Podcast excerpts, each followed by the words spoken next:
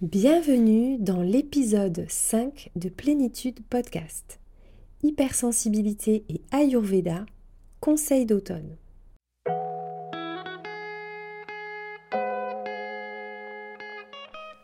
Bienvenue sur Plénitude Podcast, le podcast pour la santé des hypersensibles qui s'adresse à toi si tu souhaites comprendre ton fonctionnement atypique et ses impacts sur ta santé savoir comment te réguler et retrouver ta vitalité. Je suis Julie, professeure de yoga et naturopathe hypersensible. Et sur ce podcast, je te livre des clés de compréhension et des outils concrets pour te rendre acteur, actrice de ton mieux-être et de ta santé.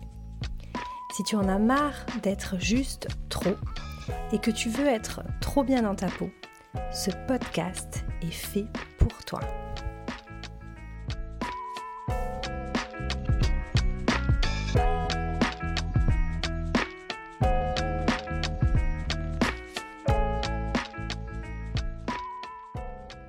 Bienvenue dans ce nouvel épisode. Aujourd'hui, on va parler de la haute sensibilité selon la vision ayurvédique et de ce que l'on peut mettre en place en automne, qui est la saison qui va aggraver les troubles liés à l'hypersensibilité selon l'ayurveda. Et si tu écoutes cet épisode lors de sa sortie, les inscriptions au programme Plénitude sont ouvertes jusqu'au dimanche 2 octobre. Il s'agit d'un programme pour les personnes hautement sensibles pour apprendre à ne plus se sentir submergés par leurs émotions et leurs pensées, et pour retrouver la pleine vitalité en équilibrant les troubles physiques comme les troubles digestifs, les troubles du sommeil, l'anxiété et tous les autres troubles qui peuvent être liés. L'accompagnement est 100% en ligne et dure 3 mois et demi. Tous les détails sont en lien dans les notes de cet épisode. Revenons à notre épisode. Donc l'Ayurveda, je ne sais pas si tout le monde sait à quoi cela correspond. Il s'agit de la médecine traditionnelle indienne, au même titre que la médecine traditionnelle chinoise ou la naturopathie. Euh, c'est considéré comme des médecines ancestrales par l'OMS. Donc l'Ayurveda, elle est très liée au yoga et c'est pourquoi je m'y intéresse en plus de la naturopathie. Selon l'Ayurveda, le monde et les êtres vivants sont régis par trois éléments qu'on appelle les doshas. Il y a le dosha Vata, qui correspond aux éléments air et éther, le dosha Pitta qui correspond aux éléments feu et eau, et le dosha Kapha qui correspond aux éléments terre et eau. L'hypersensibilité, selon l'Ayurveda, c'est une manifestation du dérèglement du dosha Vata. Quand Vata est déréglé, on a tendance à être plus anxieux, le sommeil est léger ou difficile à trouver ou à retrouver en cas de réveil dans la nuit. Le transit est déréglé, on a souvent des ballonnements, de la constipation. On est à fleur de peau avec les larmes qui montent vite et les pensées tournent en boucle. On retrouve tous ces aspects désagréables euh, dans l'hypersensibilité quand elle est mal équilibrée. Au contraire, quand le doshavata est équilibré, et a fortiori quand l'hypersensible est équilibré, on se sent créatif, enthousiaste, ouvert, curieux, tous les aspects agréables d'un hypersensible. Alors, la question est comment Vata se déséquilibre? Eh bien, un des premiers points, et ça vous l'avez déjà compris, Vata se déséquilibre en se surstimulant. La tendance naturelle des Vata et des hypersensibles, c'est l'ennui. On a tendance, du coup, pour ne pas s'ennuyer, à faire mille choses à la fois, à être intéressé partout, à butiner d'activité en activité. Et même si ça peut être positif, ça a tendance à venir dérégler ce dosha vata. Mais il y a également un impact de la saison et du climat qui va agir sur le dérèglement du dosha vata. Et c'est ici qu'on peut faire le lien avec la saison dans laquelle nous venons de rentrer, l'automne. En automne, les températures baissent, le vent se lève et le dosha vata s'aggrave. En réalité, depuis l'été, il y avait déjà une accumulation de vata dans nos corps puisqu'il y avait la sécheresse de l'été. Et Vata a comme caractéristique la sécheresse. On va le revoir juste après. Donc, depuis le milieu de l'été, notre dosha Vata commence à s'accumuler. Et quand les températures baissent et que le vent se lève, il commence alors à s'aggraver. Le dosha Vata, Il vient gérer en nous et dans le monde le principe du mouvement et de l'élimination. Ses caractéristiques sont la sécheresse, la légèreté, le froid, le rugueux, la mobilité, la rapidité, tout comme les éléments de l'air et de l'éther. Et en fait, en Ayurveda, le principe, c'est que le semblable augmente le semblable et une qualité est diminuée par sa qualité opposée. Donc, ce que cela veut dire, c'est que pour venir équilibrer Vata, il va falloir privilégier des pratiques et des habitudes de vie dont les qualités s'opposent à Vata. Donc l'idée ici, ça va être de privilégier des pratiques et des habitudes de vie dont les qualités vont s'opposer à Vata. On va alors rechercher la chaleur, l'humidité, la lourdeur et l'immobilité qui vont être très très bénéfiques pour apaiser ce dosha Vata. Un autre point clé pour équilibrer le dosha Vata, c'est la régularité. Parce qu'on l'a dit, Vata est par nature euh, sensible, il a tendance à fluctuer, à se laisser facilement aller à une stimulation excessive. Et vous le savez, si vous êtes hautement sensible, euh, vous aussi, vous adorez la variété, vous adorez accumuler des nouvelles activités ou commencer plusieurs livres à la fois, euh, avoir plusieurs activités en cours, mais peut-être ne rien terminer ou simplement continuer de butiner d'activité en activité. Et le problème, c'est que si les choses changent trop, au fur et à mesure, notre enthousiasme va se transformer en épuisement. Alors concrètement, quels vont être les points que vous allez pouvoir venir ajuster dans votre routine euh, quotidienne et encore plus pour cette saison d'automne? Le premier point ici, ça va être de s'accorder beaucoup de repos. Dès que vous sentez que vous allez trop loin dans une activité, que ce soit physiquement ou mentalement, pensez à prendre le temps de faire une pause, de vous reposer, même si c'est que quelques minutes, même si c'est poser le visage sur les mains, sur son bureau, pendant deux minutes, les yeux fermés, sans rien écouter.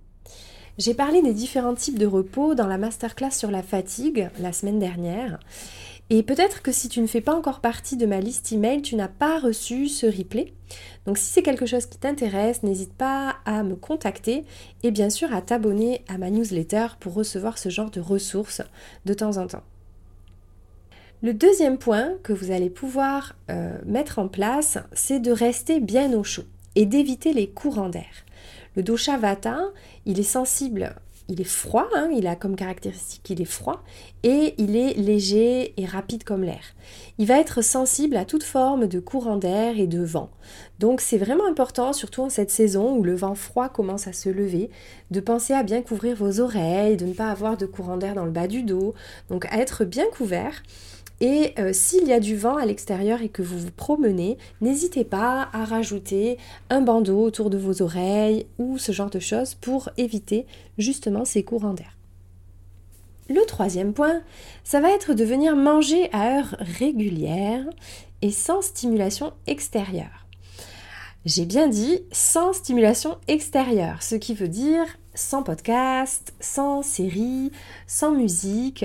L'idée c'est vraiment d'être euh, seulement là avec votre assiette et votre alimentation et de manger à heure régulière parce que Vata il peut avoir tendance à euh, simplement euh, être tellement préoccupé et occupé par toutes ces différentes occupations à oublier de manger ou à sauter des repas ou à vraiment décaler ses horaires de repas comme ses horaires de coucher d'ailleurs, euh, ça va être très important d'être régulier dans les horaires de coucher et de lever et les horaires de repas.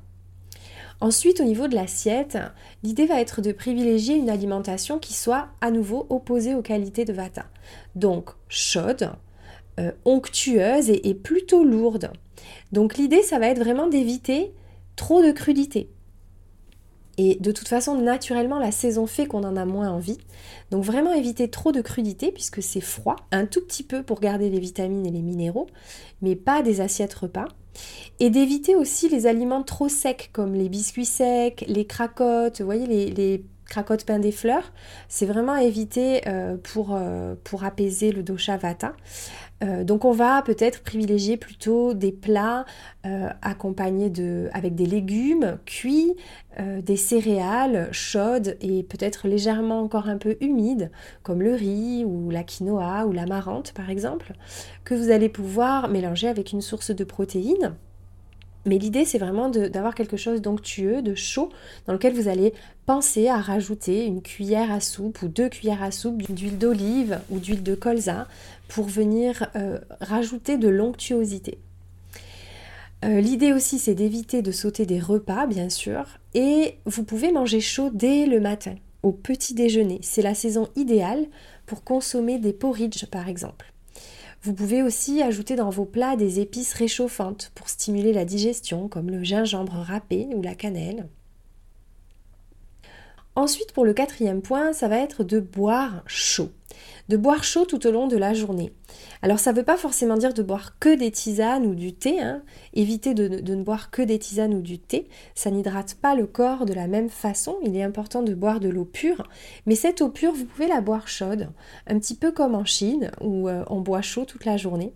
Donc n'hésitez pas à essayer. C'est vraiment une habitude qui euh, paraît un peu étonnante au départ. Mais qui a euh, vraiment des effets très intéressants que ce soit sur la digestion ou sur votre bien-être global. Enfin, vous pouvez venir démarrer la pratique du massage à bianga à l'huile chaude avec de l'huile de sésame. Donc il s'agit de masser son corps avec de l'huile de sésame qu'on va chauffer au bain-marie. Alors il n'y a pas besoin que ce soit compliqué. Euh, vous disposez votre huile de sésame dans un récipient facile à, utiliser pour le, le, verser dans votre main. Et vous pouvez mettre ça dans un petit bol avec de l'eau chaude chauffée à la bouilloire. En deux minutes, c'est prêt. Ensuite, il s'agit de masser son corps en remontant des extrémités vers le cœur, un petit peu comme quand on fait le brossage à sec. L'idée, c'est de suivre le système lymphatique et de venir masser les articulations en faisant des cercles et entre les articulations en faisant des mouvements amples. Euh, par exemple, entre le poignet et le coude, vous faites des mouvements euh, du poignet jusqu'au coude, puis arrivé au coude, vous reprenez les mouvements en cercle. Alors j'avais fait un petit tuto vidéo sur mon compte Instagram il y a quelques temps, je le remettrai dans les notes de cet épisode pour que vous puissiez le trouver facilement. Pour la deuxième partie de cet épisode, j'avais envie de vous parler, en plus des habitudes de vie, euh, de ce que vous pouvez inclure dans vos pratiques de yoga pour privilégier justement une, pratique qui va euh, favoriser l'apaisement de ce dosha vata. Donc ici, on va privilégier une pratique qui va nous ancrer, qui sera plus lente et qui va nous donner une sensation de stabilité. Donc qu'est-ce qu'on peut faire? On va privilégier déjà des postures réchauffantes pour lutter contre le froid et des postures qui vont diriger l'énergie plutôt vers le bas pour nous stabiliser dans la terre et pour contrer la légèreté de ce dosha vata. Ensuite, on va cultiver la modération de notre énergie dans la pratique. L'idée ici, ça va être d'éviter de rentrer brusquement dans les postures ou bien d'aller trop loin, de trop forcer. Hein, c'est ce qu'on disait, il faut éviter d'aller trop loin, que ce soit physiquement ou mentalement. En restant plutôt longtemps immobile dans les postures pour venir contrer la rapidité du dosha vata. On va essayer aussi de pratiquer en cultivant la régularité et le rythme du souffle et en mettant en particulier l'accent sur l'expiration à nouveau pour contrer ici la variabilité et la rapidité de ce dosha vata. On va également privilégier des postures stables et particulièrement des flexions avant et des inversions ainsi que les postures debout qui vont être favorables à l'introspection et à l'ancrage. En gros, ce qu'il va falloir éviter, c'est les extensions arrière. Les extensions arrière seront très courtes. Euh, l'idée, c'est vraiment de, ne pas faire de pratique complète sur les extensions arrière en cette période de l'automne et en particulier si votre dosha vata est plutôt déséquilibré. On va également travailler sur le renforcement des abdominaux et des jambes. Euh, les abdominaux pour favoriser une bonne digestion qui peut être euh, facilement détériorée en cette saison quand on est hypersensible. Et les jambes pour travailler la stabilité et l'ancrage. L'attention, on va essayer de la tourner vers l'instant présent et vers nos pieds pour vraiment cultiver cette sensation d'enracinement, observer les sensations du corps sans jugement. Donc c'est vraiment intéressant d'adapter sa pratique de yoga à l'automne. Euh, j'avais également écrit tout un article euh, où je reprenais aussi des principes de la médecine traditionnelle chinoise et également euh, des principes pour favoriser l'élimination et la détox, puisque la saison d'automne est également une période dans laquelle on peut venir, si la période s'y prête pour nous, puisqu'il faut être dans des conditions favorables pour faire une détox. Mais on peut venir faire une petite détox d'automne de manière douce et le yoga peut venir en complément ici pour euh, cela. J'avais d'ailleurs proposé, et c'est toujours d'actualité, un atelier euh, yoga naturaux d'automne que vous pouvez retrouver dans les notes de cet épisode, je vous mettrai le lien. Donc c'est un atelier digital où vous retrouverez une masterclass naturopathie sur la saison d'automne avec tous mes conseils pour une détox douce et en sécurité.